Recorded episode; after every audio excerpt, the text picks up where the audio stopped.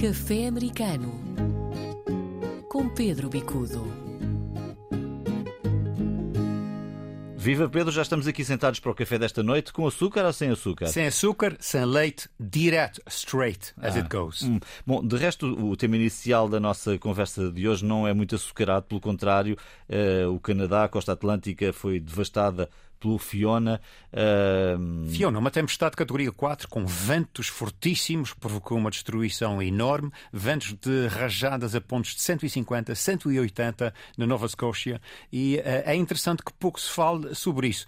Eh, bom, por um lado é bom, porque é uma área pouco povoada, mas são quatro províncias canadianas, uma delas o Quebec, é uma das províncias com mais portugueses no Canadá, e para além delas temos outros lugares como a Nova Escócia, onde temos o conhecido Halifax, ou até mesmo Newfoundland, eh, a Terra Nova, com St. John, que já foi muito conhecido no tempo do bacalhau. Eh, E, portanto, são províncias que, sendo importantes do ponto de vista económico, eh, não são muito povoadas e, portanto, digamos, as consequências humanas são também mais limitadas. Mas, portanto, uma zona com muitos portugueses, nomeadamente o Quebec.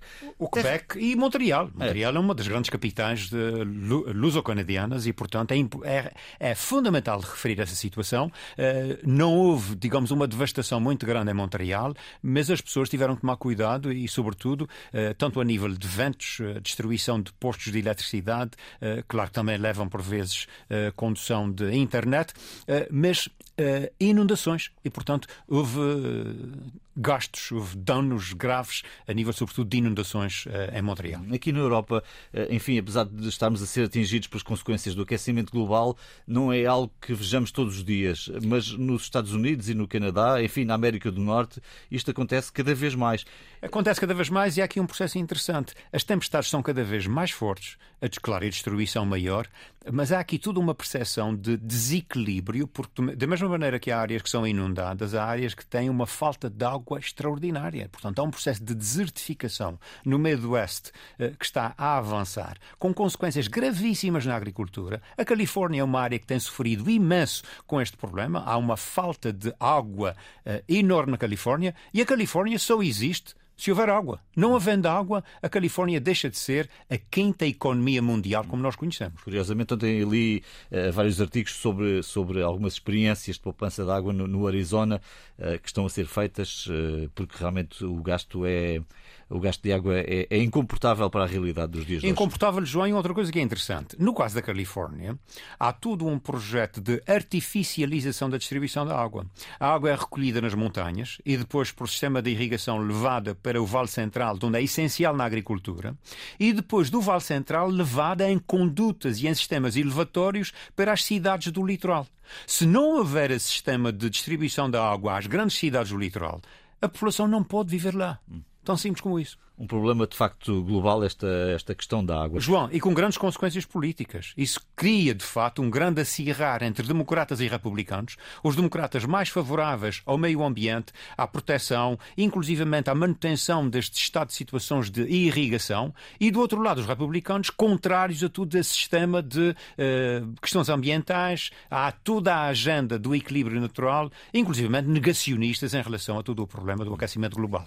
Vamos falar aqui de novo da economia. Daqui mais à frente falaremos também de Marcelo eh, na, na costa oeste eh, dos Estados Unidos, em visita esta semana. De resto, um tema que abordámos aqui a semana passada. Mas, de novo, a economia. Tivemos a bolsa muito turbulenta também. É verdade, João.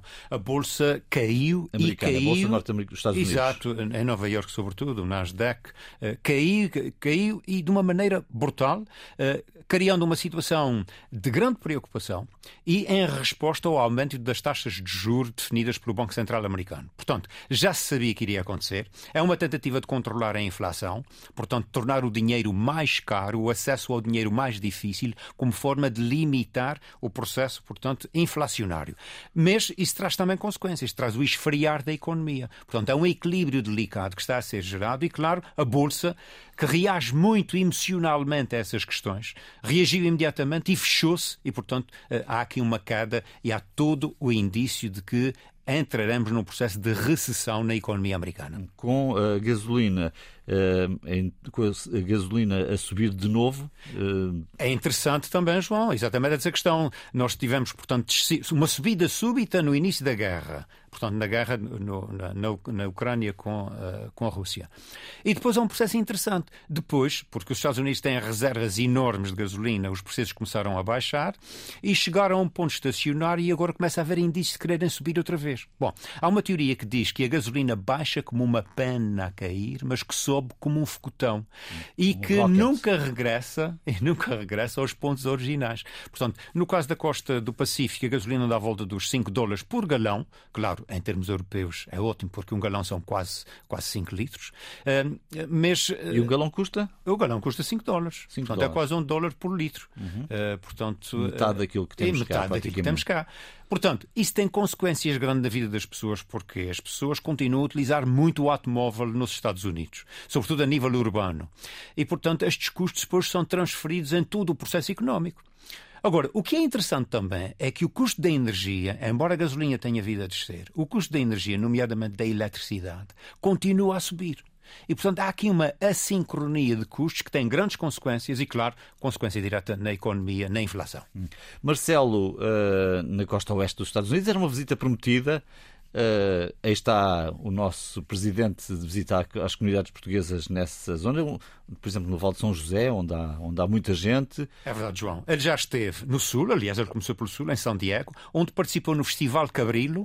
O Festival Cabrilo é uma celebração da chegada de, de portanto, do navegador uh, à Califórnia. Nós estamos a falar em, em, em em 1542, portanto, quando João Rodrigues Cabril chega à Califórnia, eles fazem uma festa que é um festival com vários dias. Ele começa eh, basicamente a 17 de setembro. Claro, aproveitando a presença do presidente, eles eh, fizeram ainda mais força. A comunidade portuguesa de São Diego já foi mais forte, sobretudo quando havia uma pesca de atum muito intensa. Os portugueses, nomeadamente açorianos, madeirenses, juntos, eh, desde uma altura em que a América estava em grande depressão, eles começaram a construir barcos enormes para a pesca do atum e fizeram fortunas imensas.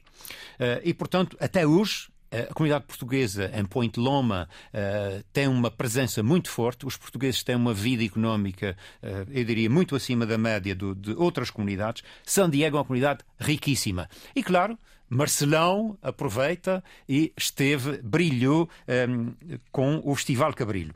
Mas mais do que isso, ele tem vindo depois para o norte, de onde as grandes concentrações uh, estão presentes, ao caso de São José. Uhum. Ele teve ontem um autêntico banho de multidão uh, num almoço na Irmandade do Espírito Santo. Uh, visitou também a Igreja Portuguesa das Cinco Chagas. É uma, é uma situação interessante.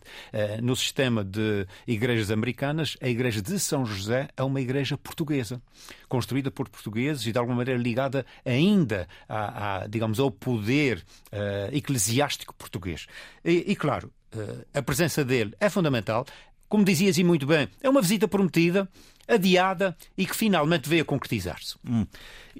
Falou-se também, teve ali um dos representantes portugueses do Havaí, eh, há várias comunidades portuguesas dentro do Havaí que têm muitas ilhas. Correto. Uh, Conta-nos lá como é, que é, como é que são essas comunidades do Havaí? São muito João, antigas? É muito interessante porque são comunidades muito antigas. Em alguns casos, Marcelo deu a ideia que tal, talvez possa ir ao Havaí um destes dias. Eu creio que ele irá. E irá por uma razão muito simples. O Havaí tem todo um atrativo de extremo, de tudo um atrativo, cá está outra vez, de ambiente. Hum. Uh, o Havaí tem marcado em várias áreas, é um arquipélago no meio do Pacífico, que marca em várias circunstâncias o imaginário americano tanto na negativa, como o caso da guerra, a guerra, a entrada dos Estados Unidos na guerra, eh, na Segunda Guerra Mundial acontece com um ataque, um, eh, portanto, japonês eh, ao Havaí, mas mais do que isso, o Havaí representa quase que o sonho, e é um sonho que tem sido vendido pela indústria do turismo, desde o surf às belezas, à música, ao aloha, portanto, há toda aqui uma mística ligada ao Havaí.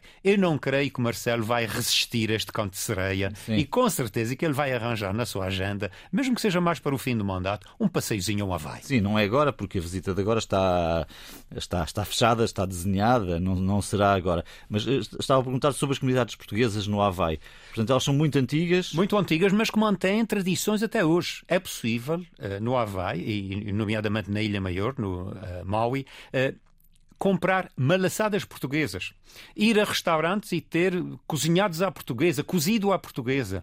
Eh, eles fazem o Espírito Santo como se fazia nos Açores. Eles têm um, ehm, comidas madeirenses, o caco madeirense está, continua vivo. As, as pessoas. O bolo do caco. Sim, o bolo de caco. Uh, e, isso existe na, na, ilha principal do Havaí? É existe, é existe e, portanto, as pessoas continuam. Mas existe em lojas portuguesas ou, ou foi adaptado, digamos assim, eh, pelos locais? João, logicamente que há todo um processo de integração. Claro. O que é interessante é que nesta integração permanece o nome português, permanece o sabor português, permanece a identificação a Portugal. Passaram cinco gerações. É extraordinária essa manutenção. E, claro, é extraordinário também que as pessoas ainda venham para a rua dizer que são portuguesas uhum. ou que são descendentes portugueses e têm orgulho nisso.